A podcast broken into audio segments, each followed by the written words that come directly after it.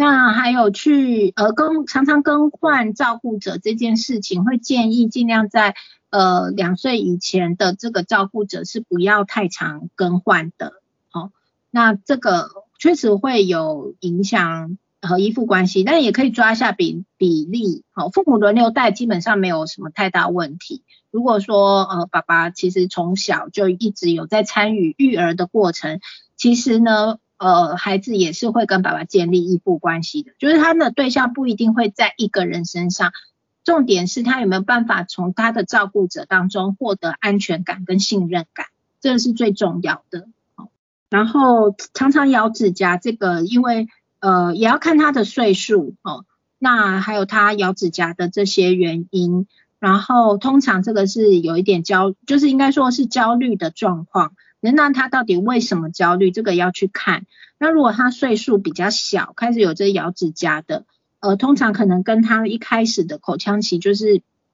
呃，比如说喂母奶这些状况，哦，八岁哦，那有年纪比较大一点，对他可能有一些焦虑的事情，这个可能八岁也比较能聊。或者是从游戏里面去观察他有什么焦虑，有什么紧张的事情。那有一些会跟他当时断奶的时候，戒掉母奶时候的状况很不好有关。比如说，我曾经有听到有妈妈真的为了要戒母奶，就在乳房上面涂那个那叫什么万金油之类的。对，小孩被强迫戒掉，然后呃那个妈妈又立刻回去要上班，所以。不仅是戒奶问题，还有那个依附关系，大概六个月大，宝宝六个月大，所以那个是整个依附关系的断裂，所以小孩很焦虑，其实就会一直咬指甲到四五岁的状况，然后是咬的很夸张的，所以那个就请妈妈再回去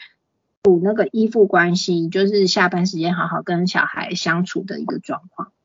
那依附关系可以改变吗？这一题很重要，刚刚有讲那个大脑的神经回路嘛，依附关系。是可以透过我们大脑重新去创造一个新的连接回路，去做一个代偿，哦，跟补足的，应应该说补足嘛，应该比较像代偿作用，就是它原本这个不好的神经连接回路已经是很快速了嘛，从视球到海呃杏仁核的这个状状况的那个神经系统反应都很强的，都连接很强，这时候你要去建立新的回路，就要加倍奉还。所以为什么说加倍奉还？你是要去你不仅要建立一个新的回路，你还要跟你原本的回路去做一个抗衡，去让更好的经验是可以进来去代偿原本的这个不好的经验的。哦，所以这个是需要花更多力气，就是我们刚刚一开始有讲的，更多的时间、更好的品质，然后需求的回应跟情绪的感受，去同理他这些情绪感受，都要做的很多很多很多。去代偿他原本的那个经验的，哦，所以是我们随时随地其实都可以从现在你知道了，你都可以再重新去创造一个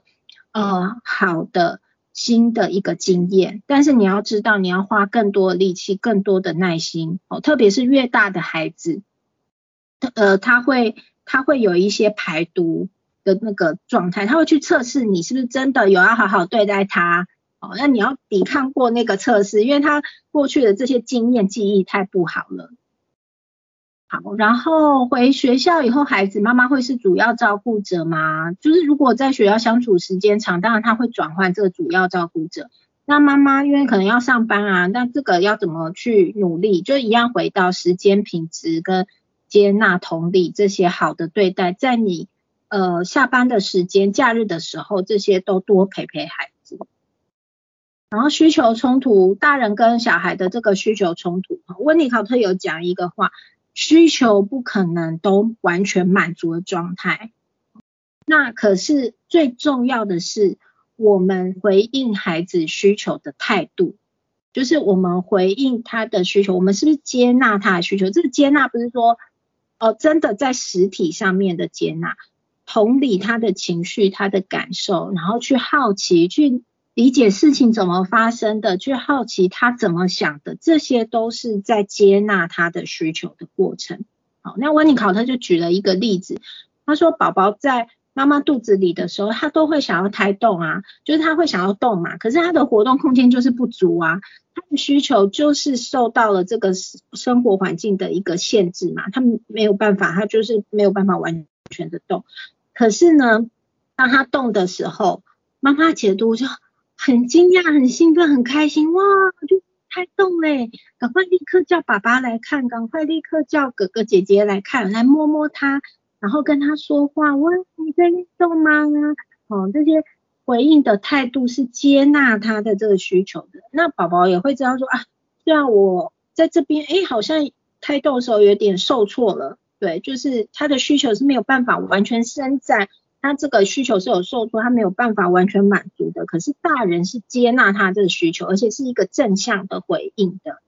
那这个孩子都会知道说他的需求是合理、是正常的，哦，这个需求是没有错的。他可以确认他自己的感觉，跟确认他需求，他不需要去否定他。然后当你能够比较接纳他情绪、情绪跟他需求，他的右脑的状况跟他。呃的那个杏仁核嘛，杏仁杏仁核跟前额叶是互相跷跷板的，所以当他如果情绪很大的时候，他前额叶是比较没有办法发挥作用的。好，所以当他的杏仁核比较冷静下来，他的情绪有接纳同意，他才能进到左脑的理性的思考。哦，但是你不能要求一个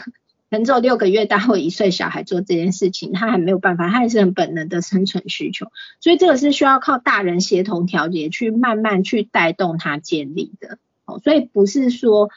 所有的需求哦都是呃物质上那个表层的满足，那个满足是指他心理上，然后大人是可以接纳他的感受，接纳他的需求，那孩子也会知道说我的需求跟感觉是很正常的。这回到我刚刚前面讲的临床的那个案例，他没有办法确认他自己的感受，错乱型依附，他没有办法确认他自己感受，因为他连感受跟需求都被否定掉了。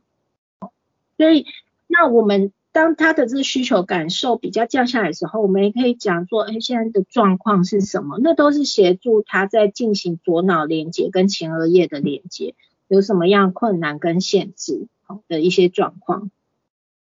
成年的依附有办法改善吗？通常是遇到亲密关系的时候问题会浮现，但也有可能遇到亲密关系的时候是有办法改善。但是呢，我们没有办法就是去把我们的期待跟需求。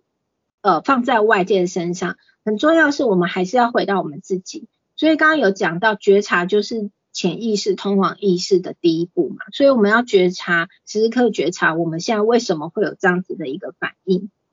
然后去区辨现在的情境跟我过去的情境其实是不一样的。然后第三个是说，我现在已经长大了，我现在有能力去照顾我自己了。我的那个内在小孩跑出来跟你在哭闹的时候，你是可以安抚他的。你自己是有能力可以安抚他的。他如果现在肚子饿，真的很想吃东西，那为为什么你现在不去吃东西呢？你就去去找个好吃的，然后去照顾好自己的生理状态啊，而不是要男朋友或者是伴侣一定要买个东西给你，然后你就在家生气干等。可是你现在可以自己做，或者你可以出门去买。就是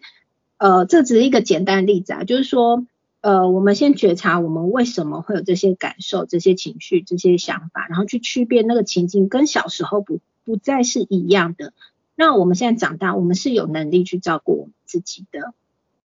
好，然后呃，大概是这样子回应到这边，那再交给诗涵。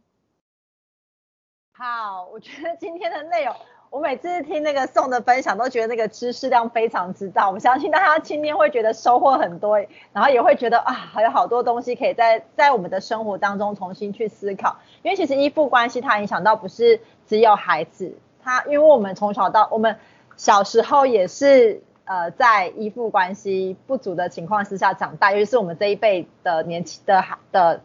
中年人跟年轻人们。所以其实，在这个过程底下，我们其实也得回去去看我们自己小时候跟孩跟我们的父母亲发展的一个关系是什么样子。但也不代表说，好像我们以前的依附关系没有被补足，那我们现在就会成为一个不好的大人或怎么样。其实很多时候，我们也能够在这个过程当中去找寻到那个东西，在我们内心里面缺乏的是什么。然后我们从现在开始，可以透过自己的力量，可以去补足它。然后我们也会知道说，我们在孩子的童幼年的时间，我们可以再给他多一点的陪伴。然后多聆听他的需求，多知道他到底为什么这样子做、这样子想，而不是用这么多的责骂啊，然后打他或者是恐吓他的方式，让他会觉得呃好像他必须得听从另外一个人的话，而没有办法去重新建立起自己。好，那希望今天这一堂课可以给大家多一点的收获。那就像刚刚讲的，如果大家会觉得这堂课太精彩了，很想要重复听，那之后请 follow 我们那个云家团的，就是大呃大脚小脚亲子共学团云家团的 podcast，就是我们大概在一个礼拜到两个礼拜之后会把今天的录音放到我们那个 podcast 上面，大家可以再去收听。好，到。每次就是上到最后面，我都想说，那大家有什么问题？就是因为我看不到大家。好，因为已经五点三十八分了，那我们就谢谢宋，然后也谢谢大家今天的参与。然后我们接下来呃这个系列的多元社会呃下的亲子教育课程，在最后面我们还有一堂课是在十月三十号，十十月三十号。我们会有一堂，就是邀请等一下刚刚有分享的那个带领，就是我们大小小小亲子共学团瑜伽团的领队，然后来谈，就是呃我们如何在我们生活当中，其实如何做到呃所谓的五不，就是不打不骂不威胁不恐吓不利诱的这个方式。那也之后会把这些报名信息分享给大家，也欢迎大家来参加。好，想要报名表号，那个之后补充资讯上面会顺便分享给大家。好哦。那今天就先到这边，如果还有什么想聊的话，可以大家慢慢下线的时候可以再提出来。然后如果大家需要去煮饭要干嘛的话，也可以先先离开。